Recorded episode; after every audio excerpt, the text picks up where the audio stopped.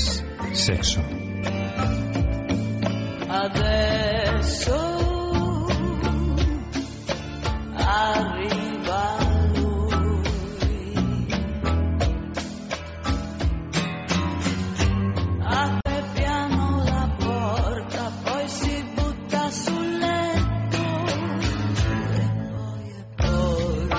Muy buenas noches, querida familia. Bienvenidos una noche más a este sexo de cine que me obliga a ver todo tipo de películas. Porque buenas noches, Andrés Alconada. Muy buenas, guapa. Pues algunas las he visto, pero en cualquier caso hay que volver a verlas para tenerlas frescas en la memoria. Y otras, como es la película que nos ocupa esta noche, no, no, la, no la había visto a pesar de estar dirigida por Arturo Ripstein, que es un es un director que a mí siempre me ha interesado mucho. Se titula La Virgen de la Lujuria. Mm.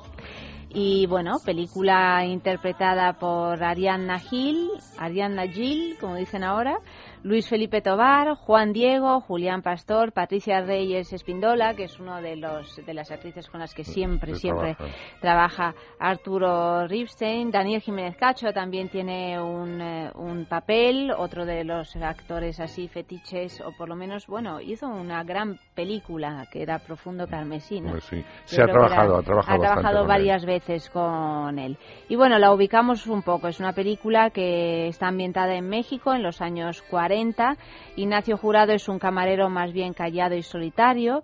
Sus días transcurren entre el Café Ofelia y su colección de fotos pornográficas. Sin embargo, todo cambia cuando en su vida irrumpe Lola, que está interpretada por Arianna Gil, una prostituta española, que bueno es un poco un personaje inquietante porque por un lado es un personaje que tiene cierta ternura por otro lado es absolutamente auto autodestructiva e imprevisible entre ambos surge una relación sadomasoquista el Mikado será capaz de hacer cualquier cosa por hacerse merecedor del amor de Lola cualquier cosa incluso llegar a matar bueno esta es la, decir que ella está enamorada a su vez de otro hombre que no le hace ni caso y que también la trata mm, fatal. Sí, bueno, es, es eh, la clásica historia de los amores que no convergen, ¿no?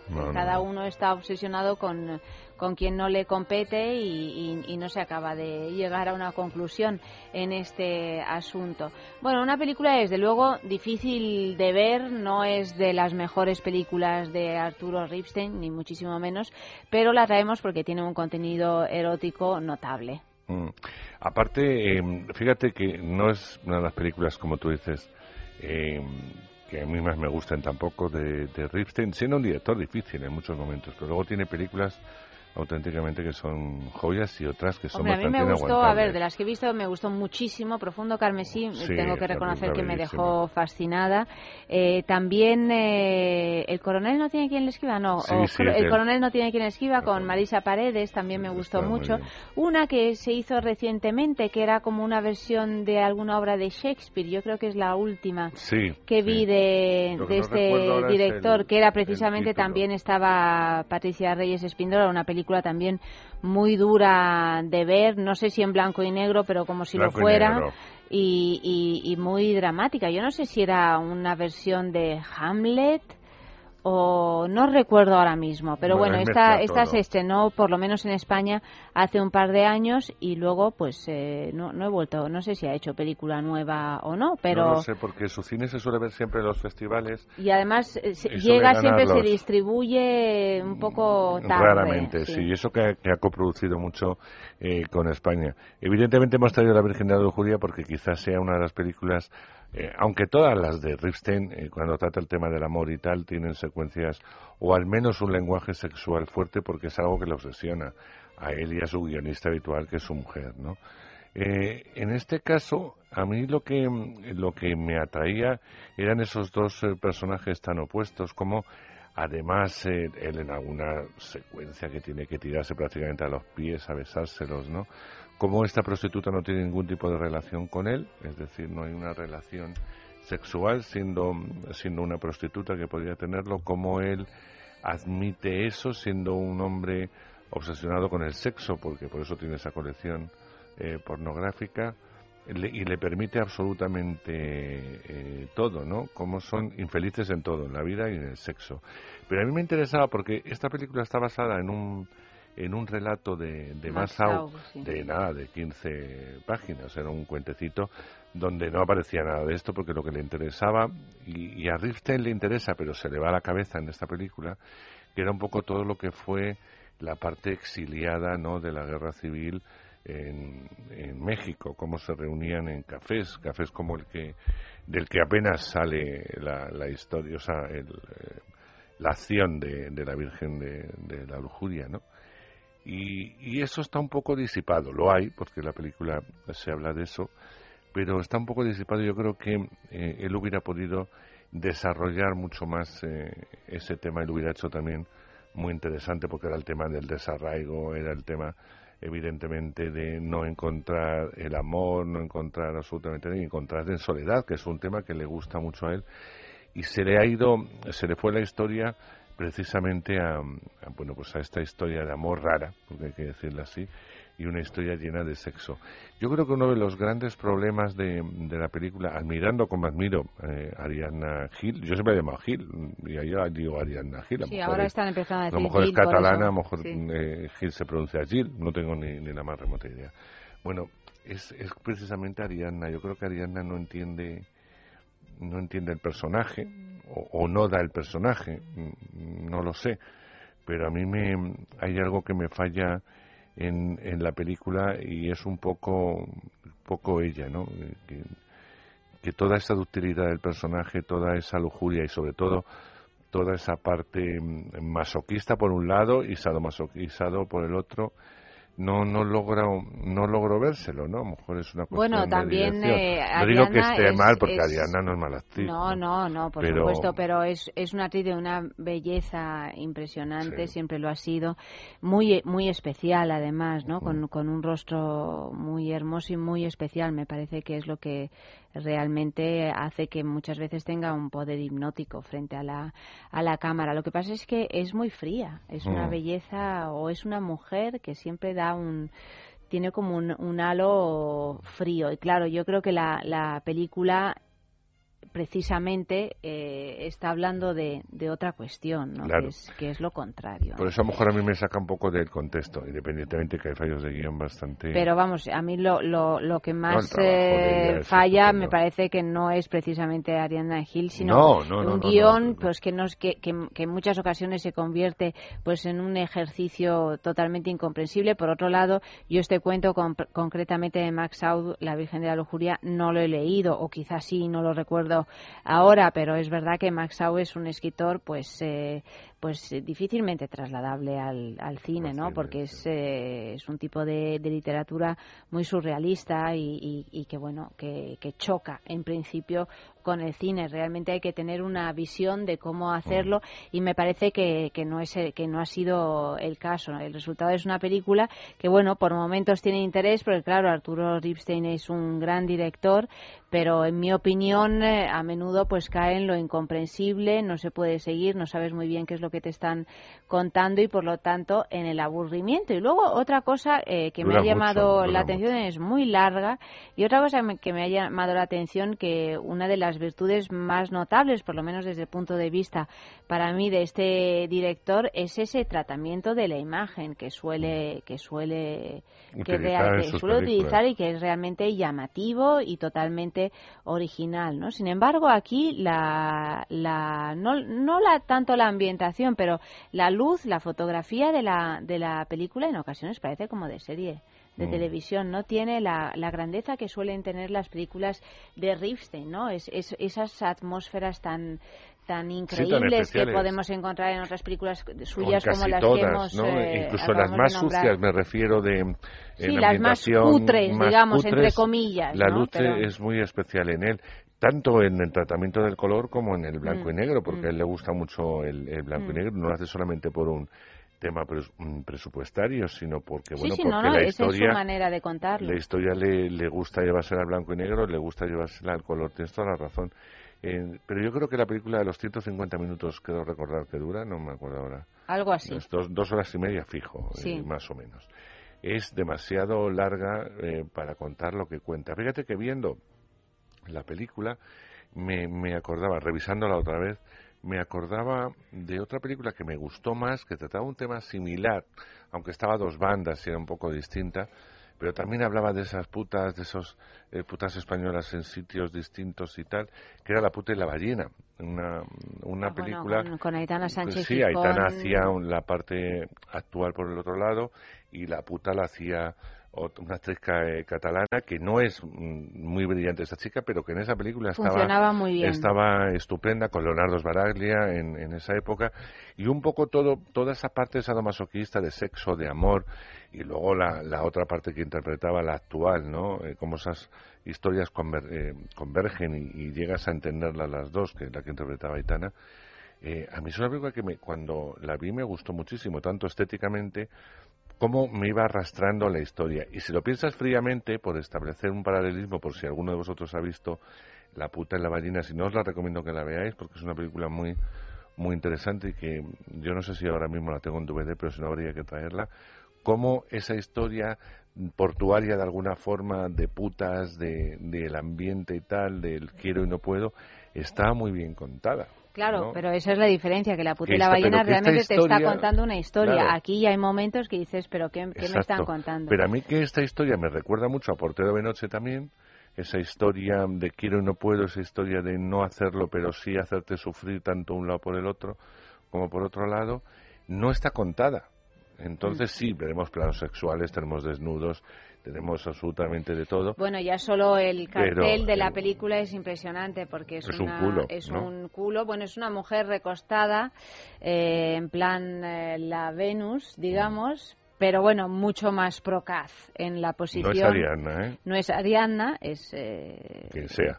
Quien sea, con unas medias eh, verdes eh, de rejilla y unos guantes negros de esos largos hasta por encima del codo y el resto del cuerpo desnudo. el cartel es realmente bueno, es mm. me parece muy muy bonito y que y además muy, incitador, muy incitador, muy sexual y, y realmente hay hay sexo en esta película, ¿no? El problema es como dónde lo, lo enmarcas. Y por otro lado hay un sexo que, que no resulta nada mm, apetecible ni, ni excitante. porque está todo dentro de una situación tan tan terrible y tan poco mm. vital que que no que no que no no es una película erótica si bien tiene muchas escenas que desde el punto de vista así de los desnudos o de las escenas de sexo que plantean, pues lo es. Es mm. curioso, ¿no? Que no. Sí, como es ese, cómo es ese, ese contraste. Tampoco creo que Arturo Ripstein quisiera que lo fuera, ¿no? No lo sé. Pero tampoco lo, sé, yo. Es decir, eh, yo mi experiencia con Arturo Ripstein, que le entrevisté en San Sebastián hace ya unos años, ¿no? Yo vi que era un hombre muy resentido con la industria en general, cuando no debería quejarse, porque es de los eh, directores. Luego contaremos un poco. exactamente. O bueno, o, buena parte, ¿no? Sí, sí, de lo que, le ha dado la, gana. Pero bueno, ya contaremos un poco su historia, porque es una historia interesante pero que sí que incluso en tiempos en los que la producción en México era muy difícil, él conseguía financiación para sus películas, no solamente en México, sino le veían de fuera. Es decir, que no ha faltado en los últimos años una película de Risten, al menos cada dos años y a veces cada año, con lo cual eso se puede dar con un canto los dientes porque lo hacen muy pocos, ¿no? Además, un tipo de cine de autor totalmente fuera eh, de los circuitos comerciales. Muy, muy minoritario, ¿no? Pero fíjate que yo le, le, sentí muy resentido porque aparte de ser uno de los hombres claves del cine mexicano, eh, bueno, eh, es verdad que México ha resurgido mucho a nivel de dirección con, eh, con tres directores que son mundialmente conocidos, como son Guillermo del Toro, por poner un ejemplo, o Iñárritu, ¿no? Por poner otro. otro, que dos directores mm, que siendo mexicanos que no abandonan eso y que de vez en cuando vuelven a sus raíces, por hacer grandes superproducciones, pero de pronto se meten en películas más pequeñas, más humanas, más, eh, más acordes con, con, la ciudad que les vio nacer y tal. Bueno, eh, el nombrárselos es como si le clavases eh, agujas directamente, ¿no? Él reniega de ellos como mexicanos, dice que no son mexicanos, que no van a representar nunca al cine mexicano y que él no tiene sucesor, ¿no? No es cierto, porque luego ha habido eh, corrientes de directores eh, nuevos, no tan conocidos, fuera a lo mejor de México, de un circuito muy de festivales, en donde hemos visto que no solamente ha seguido sus pasos de autor, sino que lo que él hizo en un principio, porque ya es un hombre mayor, eh, que iba recogiendo y evidentemente absorbiendo un tipo de, de sociedad, un tipo de crítica, un tipo de vivencias, eh, bueno, pues eh, con el paso del, del tiempo es un poco viejo chocho, perdona que te diga, se le ha ido en algún momento la película, aunque haya aunque haya momentos siempre en su cine, ya no digo solamente La Virgen de la Lujuria, que no tiene tantos años, porque es del 2006, o sea, es que tiene muy poquito tiempo. Eh, ya no tiene esas películas tan redondas, ¿no? Donde marcaba una historia de principio a fin y sabíamos eh, cuál era esa historia, ¿no? Bueno, también se, se agostan este tipo de, fórmulas. También eh, eh, Paz Alicia García Diego se llama la mujer, ¿no? Eh, Alicia García Diego, me parece su mujer, que es la, la guionista y que ha escrito grandes guiones, realmente, además con unos trabajos muchas veces... No solamente para él. no solamente para él y además trabajos mm, extraídos de, obras literarias, de grandes obras literarias. Algunas incluso obras maestras, como es El coronel no tiene quien le escriba o en fin, que, pero bueno, que yo entiendo que, que también pues, eh, pues es difícil y que puede haber unos años de esplendor y que luego pues las fuerzas vayan, eh, vayan fallando. En todo caso, vamos a escuchar una secuencia de esta película, La Virgen de la Lujuria, pues una secuencia precisamente entre Ariana Gil y Luis Felipe Tobar. ¿Dónde está Gardenia? ¿Gardenia?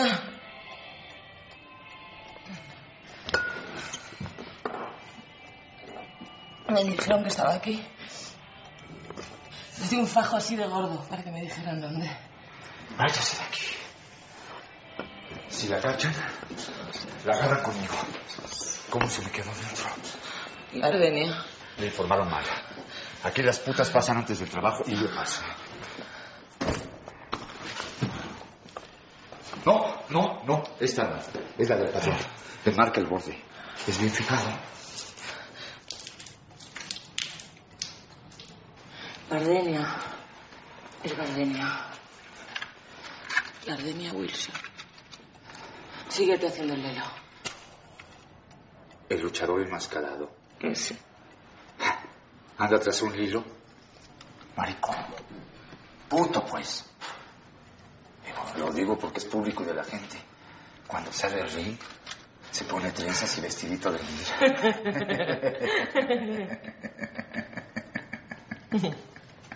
Pues es el hilo que dices. Me ha follado como nadie. Nunca antes. Nunca ahora. Nunca después. Tanto, tanto que ya no voy a olvidarlo. Lo traigo prendado en el coño y en el corazón.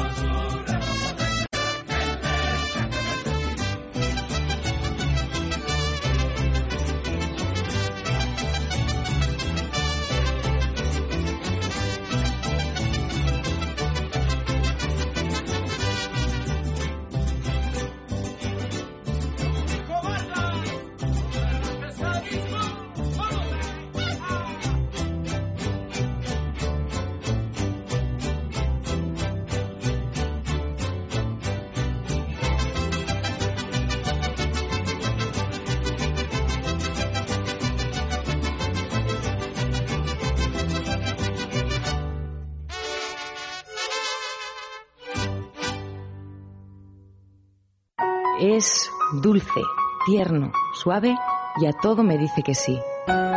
Es duro, fuerte, apasionado y me hace vibrar por dentro. Lelo te regala un mundo de placer en la palma de tu mano. Encuéntralo en las mejores boutiques eróticas y en lelo.com. Es mío. Lelo. Lust Objectified. Para sentirte bien. Y muy segura. Y muy mujer. Para mimar tu salud íntima. Para estar cómoda y saludable en cada momento de tu vida. Porque te mereces una marca única dedicada solo a ti. Intimina. Ya era hora de que cuidaran así de nosotras. Intimina, al cuidado de las necesidades más íntimas de la mujer. No se trata de cuántas veces lo veas. No se trata de cuántas veces lo escuches. No se trata de ideologías. Se trata de que te den lo que esperas. Se trata de estar seguro, de estar cómodo, de sentir y que te sientan de que tengas confianza y libertad para hacer lo que quieras. Se trata de una calidad suprema. Se trata de un toro, de un preservativo. Toro Condoms. Bye, love. Welcome, sex. Es sexo.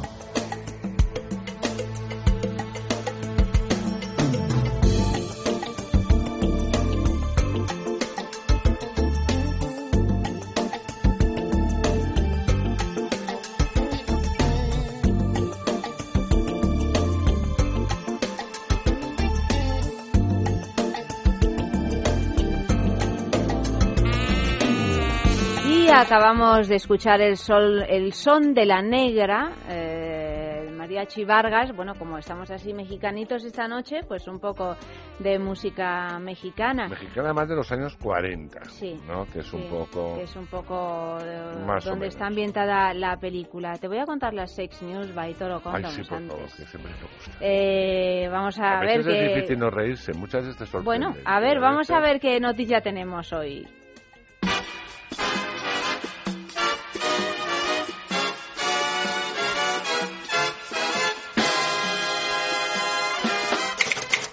Sex News. ¿Cuánto dura el sexo perfecto? ¿3, 7, 10 o 30 minutos? Largas y exageradas noches de pasión pueden ser en realidad un estereotipo de plenitud íntima creado por la sociedad, según lo indica un estudio que dice que la realidad es bastante diferente. Gracias a una investigación llevada a cabo por Eric Corti de la Universidad Estatal de Pensilvania, se conoció que el tiempo suficiente para un encuentro sexual perfecto es de 7 minutos. Corti, director del proyecto, sugirió que según la mayoría de personas de los dos sexos que hicieron parte del estudio, estuvieron de acuerdo en que un buen encuentro sexual no tiene que superar los 10 minutos. En este sentido, los resultados evaluados concluyen que uno o dos minutos de intimidad resultan ser un periodo demasiado corto. De tres a siete minutos era el tiempo apenas adecuado y contrario a la fantasía popular impuesto por clichés como el cine porno, de 10 a 30 minutos fue catalogado como demasiado tiempo. Cuando las personas piensan que el sexo tiene que durar cierto tiempo para ser bueno, tratan de igualarlo o superarlo. El problema es que esto no significa que se disfrute más. De hecho, el sexo que dura más, por lo general, agobia a la gente, en especial a las mujeres. Considera Mary, psicoterapeuta del Hospital Metodista en Houston. Pues estas son las noticias que nos llegan gracias a los preservativos Toro. Yo no sé si siete minutos. Yo creo que eso está en cada persona, ¿no? Hombre, tres es poco. Bueno, entonces aquí te pillo, aquí te mato. Claro, eh, bueno, tres... es que cuentan lo que es el momento de penetración. Yo creo, claro, que yo entiendo que es el coito, se refieren al coito, porque si no todo lo demás, hombre... De toda la preparación no se puede hacer todo en siete minutos, no. que todo se va preparando, las caricias, los besitos, toda esta historia. Y luego ya supongo que será lo que es el momento del coito, penetración, en este caso, que bueno, ya sí, siete minutos está bien. Siete minutos, o bueno, esto ya también de tipificar lo que quiera la gente, ¿no? Lo que, desee, lo que dé de sí el asunto. Además, lo sabrá de siete minutos y lo sabrá de treinta y lo sabrá de doce. No, treinta es, es mucho, ¿eh? Sí, porque yo creo que el Pregunta Peluche si es solo cópula o todo con... no, solo cópula. coito, el coito, penetración. Claro, es que 30 ¿Qué te parece, Peluche, siete minutos? No, Normal, lo normal. Siete minutos. Poco. Seis, siete. Bueno. Lo que es la penetración en sí. Dice Peluche que se aburrirá y que se aburra. Quien no se aburra, pues que continúe.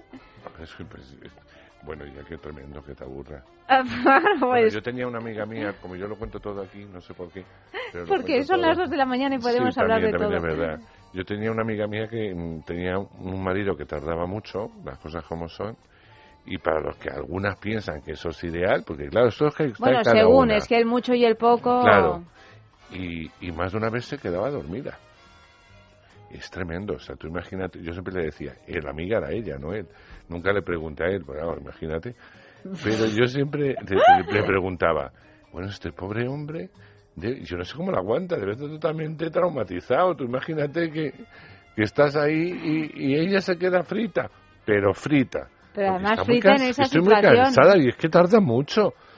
Pero hija, digo, por Dios, hay que ponerle un poco de entusiasmo. Bueno, frita, pero le deja. No me extraña que tarde mucho. Si se queda dormida, menudo entusiasmo. No, no, se queda. Claro, en el momento que se queda dormida, el otro no sigue. O sea, eso, eso lo sabemos. Pero que se queda dormida. Se quedaba. Hace mucho tiempo que ya no la volvía a preguntar, porque me parece un tema muy íntimo. Lo decía con más de una copa encima, evidentemente, pues si no lo cuentas. Y segundo, claro, preguntar cómo sigues durmiéndote cuando el coito, pues me parece una horrible. Oye, Pero bueno, que de todo hay en la viña del Señor, ¿eh? Bueno, bueno, lo importante es Disfrutar. Disfrutar, y podemos disfrutar sin, sin ponernos en peligro. Eso es eh, verdad. Y para eso, pues están los preservativos Toro, que son unos preservativos fantásticos que han sido fabricados con la máxima calidad y sobre todo eh, pues son la protección máxima para ser el método de protección más eficaz y seguro contra las enfermedades de transmisión sexual. Además, 100% aptos para sexo anal y vaginal, más allá de que dure 7 minutos o 30, lo que queráis. Único preservativo natural con un ligero toque a jazmín para evitar el olor a látex que a algunos les molesta y además con una caja de deslizante que permite una apertura rápida en cualquier sentido, porque eso sí, lo de ponerse preservativo rápidamente sí que es importante, ¿eh? porque si tiene uno que bajar a la cocina a buscar unas tijeras para abrir el envoltorio, pues bueno, quieras que no, es un corte de rollo. Mi amiga ya la pillarías en el tercer sueño. Bueno, imagínate, estaría ya en la fase... que bajar y, abrir, no. El toro y ya está. Bueno, nosotros seguimos hablando de La Virgen de la Lujuria, la película que nos tiene entretenidos esta noche, dirigida por Arturo Ripstein, y tenemos ya una pregunta de sexo en la calle. Yo me bebo tu agua, Andrés. Claro, sí, porque, fíjate, yo creo que el título está muy bien elegido. Es quizá lo mejor, como dices tú, el cartel de la película y el título. Para el protagonista de la película, eh, esta puta es una virgen, porque él no llega a tocarla, ¿no? Por un lado. Y por otro lado, es el objeto absoluto de todos sus deseos, porque se convierte en auténtica obsesión. Por lo tanto, siente lujuria hacia esa, para él, virgen, porque evidentemente es alguien virginal, alguien a quien no se atreve a tocar o no le dejan tocar. Pero evidentemente eso es así, por eso está muy bien elegido el título. Pero yo no tengo tan claro que, que la gente sepa lo que es la lujuria. Entonces se pregunta, ¿qué es la lujuria? A ver qué responden, a ver.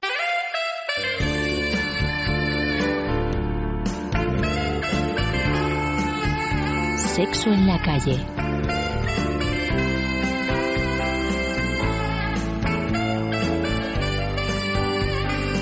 La lujuria. La lujuria en sí, pues no sé, perversión, morbo, no sé, un poco de... Sí, ¿no? Más o menos. Por ahí ya.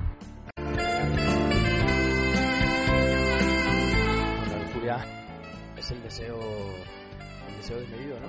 De, de, de, los bienes, vamos, y servicios que hay.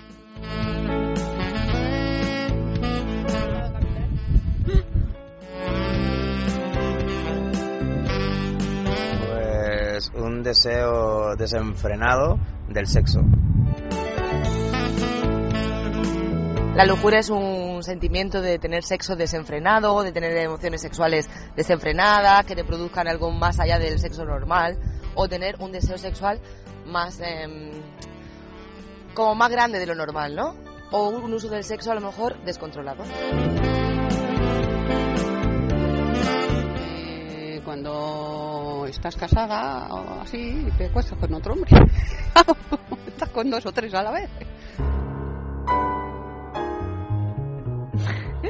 Eso es adulterio. Eso es adulterio. Bueno, se puede cometer adulterio por lujuria. También, también. Pero ¿qué es la lujuria? ¿Qué es la lujuria? Pues yo creo que la lujuria, yo creo que la ha definido uno muy bien. Son deseos incontrolables, ¿no? Es un deseo que no puedes controlar bajo ningún, en ningún momento se convierte en auténtica mm, obsesión y darías tu vida eh, por, por ese objeto sexual. Lo que pasa es que, eh, eh, en realidad la lujuria no tiene por qué solo ser un concepto sexual. No, no, no, no, no. O sea, te estoy hablando que es, bueno, estoy hablando en este caso que hablamos de sexo, pero es una obsesión de un deseo no conseguido y que darías tu vida por conseguirlo. Mira, te voy a leer la, definición. Que hay de... Nosotros sin internet. Que hay de lujuria en el diccionario. Dice deseo o apetito sexual desenfrenado o inmoderado. Por ejemplo, los habitantes de Sodoma y Gomorra, famosos ¿no? por sus eh, eh, excesos, fueron castigados por su lujuria. Y sinónimos pues son la, lascivia, por ejemplo. Antónimo es la, la castidad. O sea que, bueno, es pues eso llevado al siempre siempre está aplicado al sexo, ¿no? Pero es eso lo que yo he pensado siempre que es la lujuria y que alguno de los que le he entrevistado sí lo han entendido, otros no. Pero bueno, cada uno eh, puede entender lo que quiera de la lujuria. Desde luego, en esta película es curioso porque la Virgen de la Lujuria, que son dos virgen y lujuria, dos palabras que, que no, que no se llevan. Que no se llevan y sin embargo, como bien has dicho, tiene mucho sentido y qué bonito es este título. La película no es nada lujuriosa. No. Pero sí bajo el punto de vista del protagonista. Sí. O sea, los deseos, o sea, a lo que se somete este hombre. Vamos a ver, este es un hombre eh, que de alguna forma es un ser, por lo que nos cuenta y por lo que nos deja entrever, porque cuando le, tienes un poco claro, eh, se va por las nubes y al final no sabes muy bien de qué va el personaje.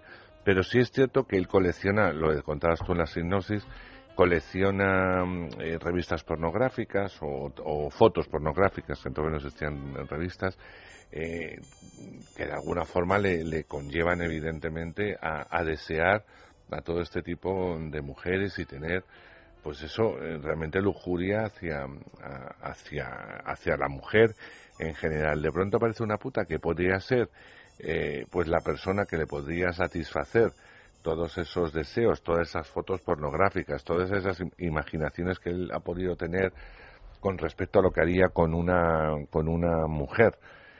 Y le da por, mm, primero, aguantar el desprecio que ella con la que eh, con el que ella se presenta desde un principio someterse a todos sus deseos adorarla hasta extremos eh, religiosos nunca mejor dicho y para él eh, insisto como hablaba antes del título ser una virgen alguien intocable no mientras que ella no solamente evidentemente sigue haciendo su, su profesión sino que de alguna forma le pasa lo mismo con otra persona a la cual, eso sí, se somete y le hace cualquier tipo de cosas, pero eh, es, es un simple objeto, o sea, nunca la va a querer, pero ella sí se obsesiona mientras que paga todos esos deseos con no dejarle acercarse a este hombre eh, ni tocarle un solo pelo, como si fuera la Virgen entre las vírgenes, ¿no? Es lo curioso de la película, lo que a mí me llamó la atención, lo que más me llama de esa historia, ¿no? Cómo un hombre mata sus deseos, porque los mata, los mata porque no los consuma, y por otro lado, cómo esta señora, que le, lo único que le falta es ponerse el velo y el mantón de virgen, eh, no le deja acercarse en ese sentido, aunque sí le va provocando mm, hasta grados insospechados en todos los planos en los que eh, están juntos, que son muchos. Bueno, esta es la situación morbosa también de la película, porque desde luego... la película es muy morbosa. la película es muy morbosa y las películas... Aunque el espectador no, no le produzca morbo, creo que tú sí, has dicho pero, antes. Pero, pero es, morbosa. es morbosa. Y las películas de Ripstein lo son en general. Sí. Propone siempre situaciones extremas. Extremas. Sobre todo lo que es el sexo. Mm. Y en las relaciones de pareja también. Sí, porque son... o en las historias de amor, porque a veces cuenta grandes historias de amor. Sí, pero son historias de soledad siempre. y desoladoras. Y desoladoras, de marginación, de no consumación. Mm.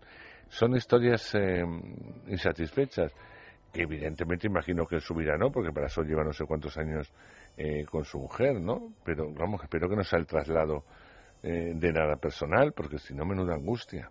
Esperemos que no. Pero bueno, vamos a saber un poquito más con el ¿sabías qué? Porque tengo yo ya curiosidad.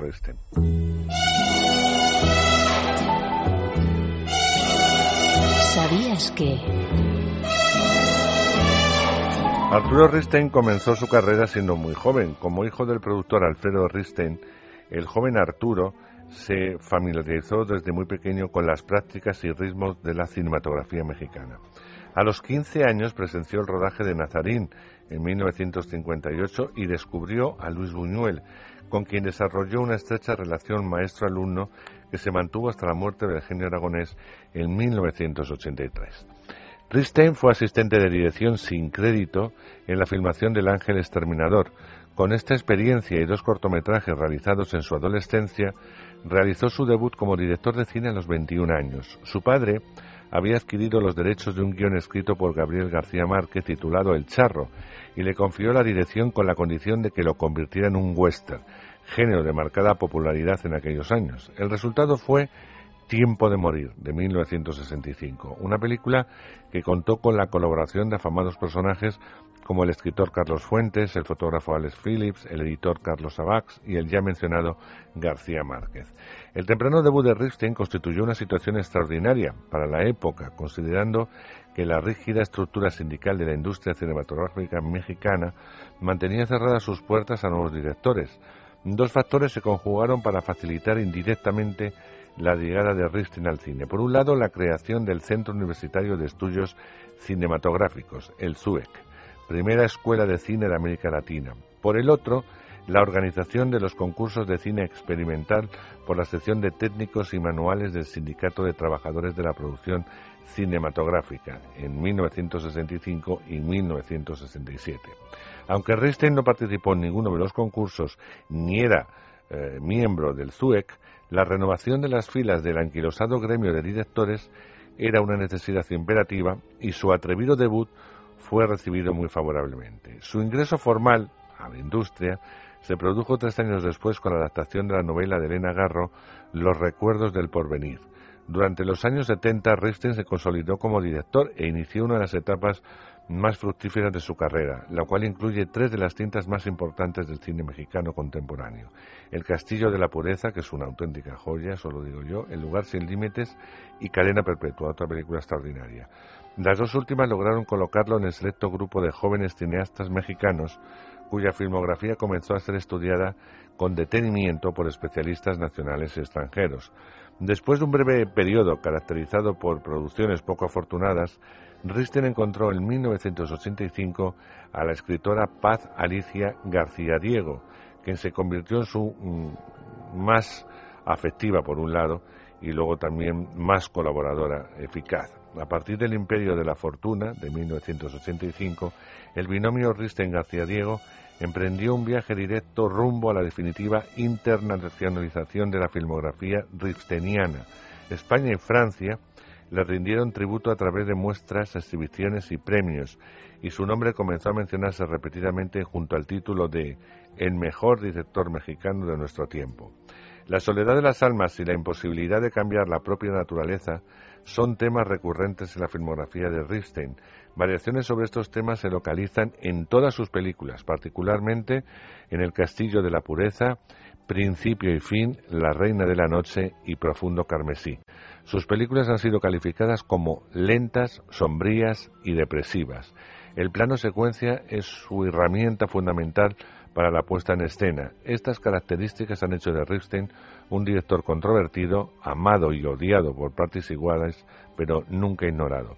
Por cierto, el plano secuencia con el que se inicia La Virgen de la Lujuria dura 15 minutos, o sea, lo que dura un rollo de película, porque entonces se rodaba en cine, no en, en, digital. De hecho, en, en los extras de este DVD precisamente se habla largamente y se ve cómo se montó ese plano secuencia de 15 minutos. Mm. Pero es algo habitual en su cine. Y, de hecho en la entrevista Ripstein dice, dice es que eh, para mí eh, lo más importante en el cine, lo único que es sin ello no, no, no habría película es la cámara.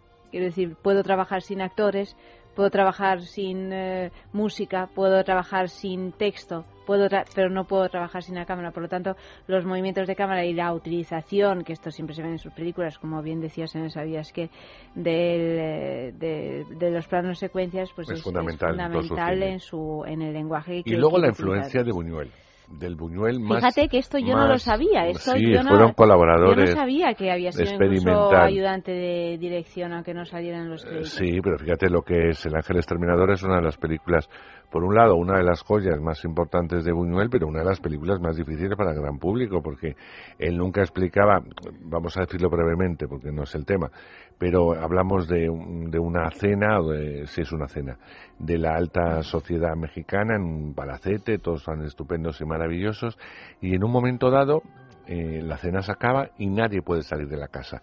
No nos explican por qué no pueden salir de la casa. Es que da igual, da igual. Da igual, pero no pueden salir y vamos a asistir a esa degradación y destrucción de una sociedad que Buñuel eh, conocía muy bien. Y detestaba. y detestaba, por otro lado y que la cuenta fenomenal. Hoy, con el vista con mucho tiempo, es más comprensible, pero imagínate en su época no, no, pero es que ahora, ahora sí, sí, ahora que ya sé que Ripstein eh, ha sido el alumno de Buñuel, ya entiendo muchas más cosas del cine de Ripstein, porque muy, realmente hay una influencia, hombre, Claro, es una influencia, ¿no? Luego Ripstein tiene su lenguaje propio, por supuesto. pero... pero... ya lo entiendo mejor. Está muy cercano a Buñuel. Claro, claro. Pero muy cercano, hombre. Cosa que no, no lo había pensado viendo las películas. Claro, además Buñuel de toda la etapa mexicana, pues claro, ahí. Claro. Qué que, grandes películas, las, también las de esa etapa de eh, Buñuel. maravillosas, desde Nazarín pasando por Los Olvidados. Los Olvidados, es que es una obra Incluso los melodramas, porque él hizo Culebrones, hizo también películas muy comerciales ¿eh? con actores muy comerciales. Ponía un poquito su sello, aunque no eran las típicas películas de Buñuel, ya cuando ya vino Simón del Desierto, evidentemente, Nazarín, eh, El Ángel Exterminador y, por, encima de todas Los Olvidados, ¿no? que era el puente entre ese cine que, yo creo que dirigió alguna con cantante conocido, hmm. eh, no sé si con Antonio Aguilar, alguna de estas, el puente entre esas películas y evidentemente lo que luego ya sería Buñuel. Un poquito más de música, Dos Angelitos Negros, de Pedro Vargas.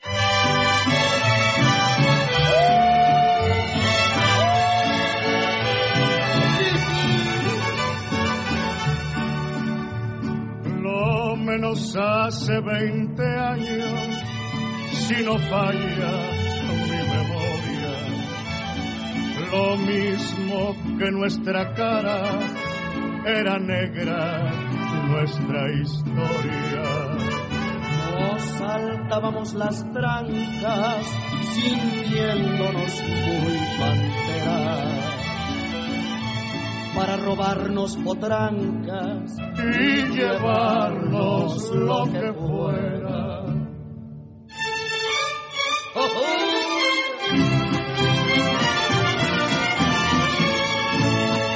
Hicimos muchas diabluras desde que éramos chiquitos y por tantas travesuras nos decían los angelitos.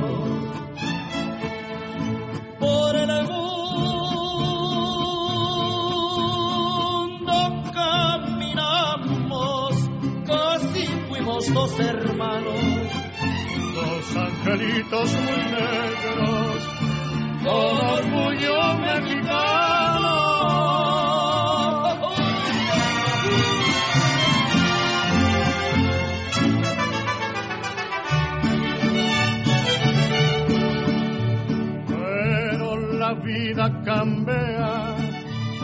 Para los hombres retintos. Puede que por eso sea que ahora seamos ya distintos. Me traen como hoja de un árbol el destino y los amores. Mas siempre tarde o temprano llegarán tiempos mejores.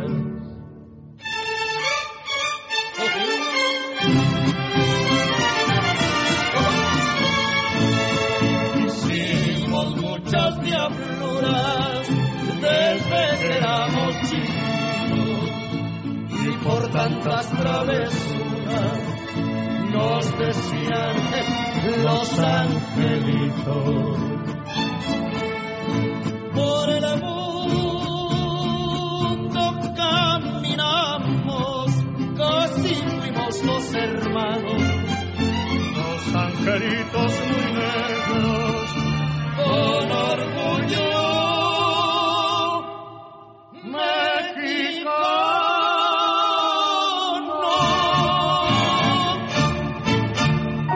Es dulce, tierno, suave y a todo me dice que sí. Es duro, fuerte, apasionado y me hace vibrar por dentro. Lelo te regala un mundo de placer en la palma de tu mano. Encuéntralo en las mejores boutiques eróticas y en lelo.com. Es mío. Lelo. Lust Objectified. Para sentirte bien. Y muy segura. Y muy mujer. Para mimar tu salud íntima. Para estar cómoda y saludable en cada momento de tu vida. Porque te mereces una marca única dedicada solo a ti. Intimina. Ya era hora de que cuidaran así de nosotras. Intimina. Al cuidado de las necesidades más íntimas de la mujer.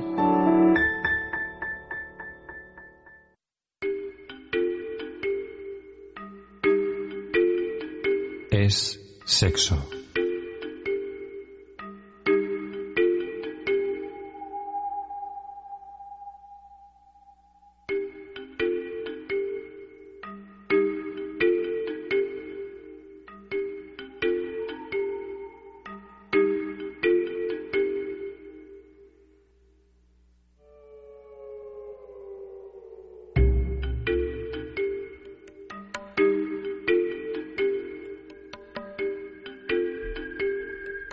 Y aquí seguimos en este sexo de cine, ya en la recta final, pero antes de, de terminar tenemos que hablar de nuestro concurso de placeres exquisitos bailelo.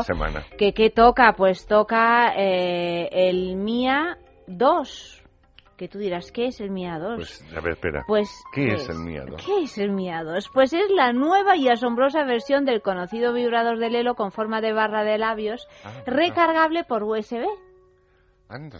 Anda, anda, anda, que tú te la llevas a la oficina, tiene forma de, de barra de labios, lo, lo recargas en el ordenador Y y nadie- Andrés, va a sospechar que, que eso es lo que, lo Lo que, que es. es.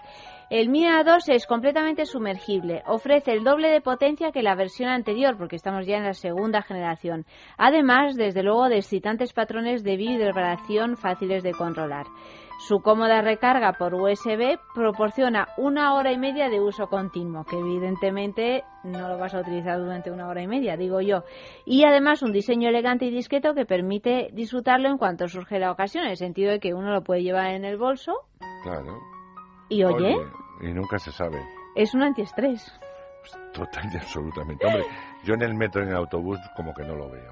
Pero No, pero oye, Pero en, el baño de... sí, hay momentos, hay, momentos, siempre hay, hay, momentos. hay momentos, siempre se puede encontrar, siempre se debe encontrar un sí, momento un para momentito. este tipo de placeres, para los placeres exquisitos, bailelo precisamente. Meteros en su página web www.lelo.com y sobre todo que quieres recibir el regalo de Lelo en tu casa de una manera totalmente discreta y gratuita, bueno, pues tan fácil como participar en nuestro con- concurso, que consiste en que nos enviéis una foto de algún lugar donde ha sucedido o u, os gustaría que sucediera algo así muy sexy y apasionado.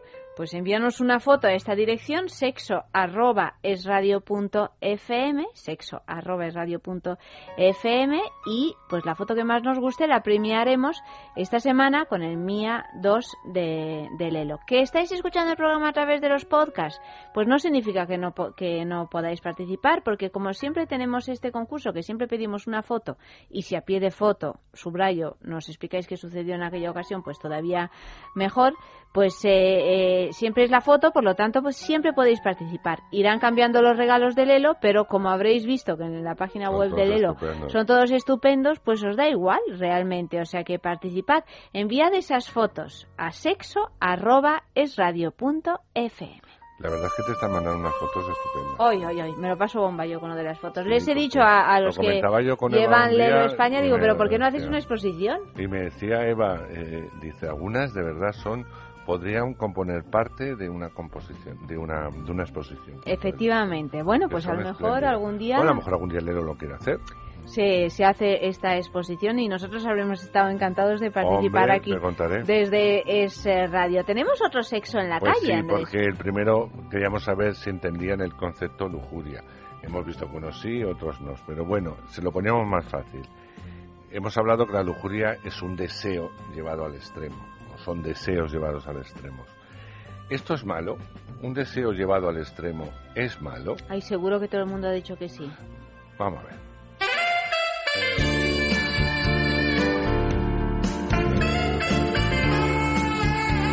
Sexo en la calle.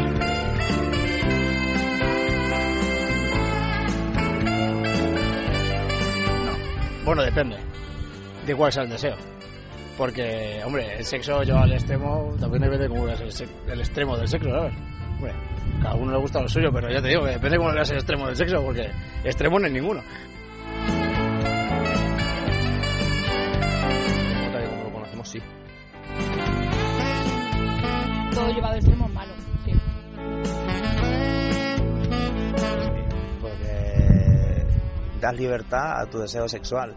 Cuando tienes que tener principios donde si tienes una esposa, cuidarla, si tienes una novia, respetarla, a eso.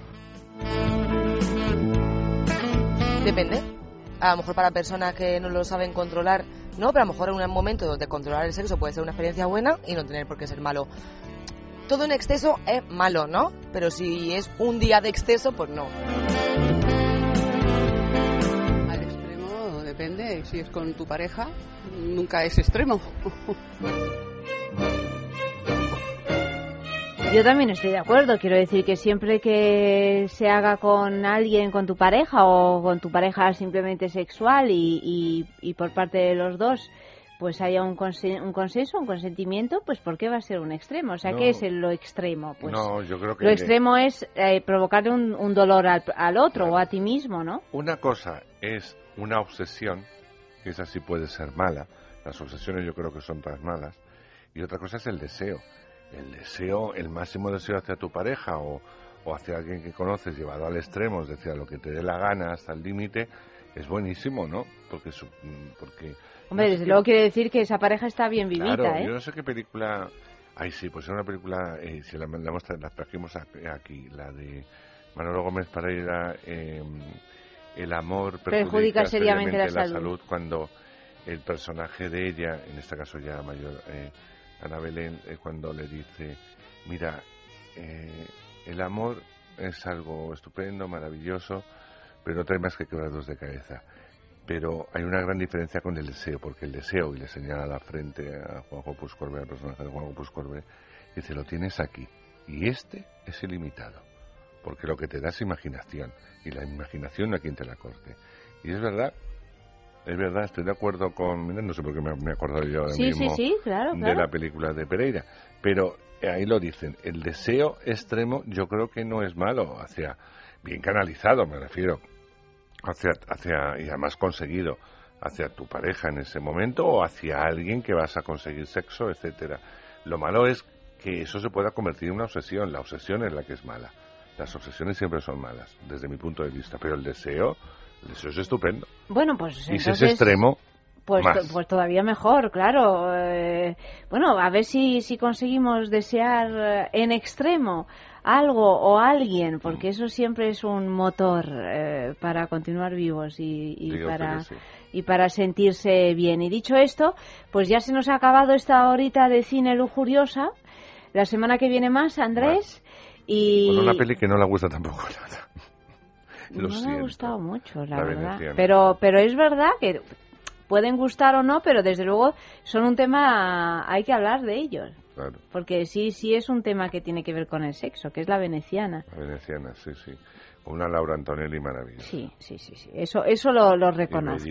Pues nos despedimos con una canción, Me Gustas Mucho, de Rocío Durcal. Andrés, buenas noches, gracias Tú también me gustas mucho, Ayanta. Me gustas mucho. Turu, turu, tu. Eso. Eh, ha estado en producción María García Palau y Isaac Vizcaíno. Ha realizado el programa y, y, nada, nada más. La semana que viene más, como siempre. El lunes a las doce y media de la noche es amor y a las dos de la madrugada es sexo. Aquí mismo.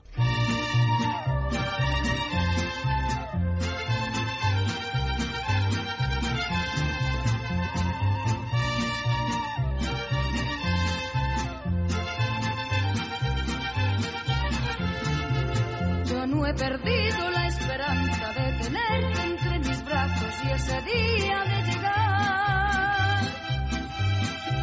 Desde hace mucho que me buscas y lo que me gusta obtengo con toda seguridad. Yo no he perdido la esperanza de que un día tú me quieras y algún día me querrás.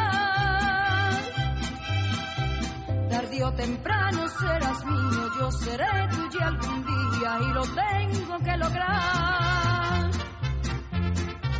Que conste amor que ya te lo advertí, que no descansaré hasta que seas mi más. Pues tú me gustas de hace tiempo, mucho tiempo atrás.